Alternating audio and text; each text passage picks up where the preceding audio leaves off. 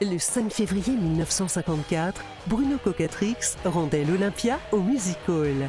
Pour célébrer ce 70e anniversaire, Mélodie vous offre les plus beaux concerts captés dans la salle du boulevard des Capucines. Continuez à regarder Mélodie, hein, puis euh, ça va continuer encore longtemps.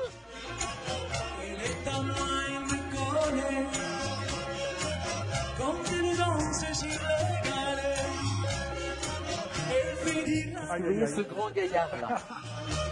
Moi je l'ai connu gamin. Oui, j'avais cette cravate là à l'époque. Ah bah tu vois, elle t'apporte du bonheur.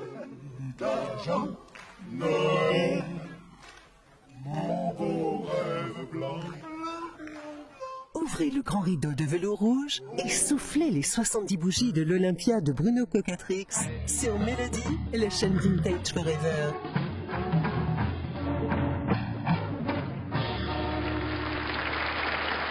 Mm-hmm.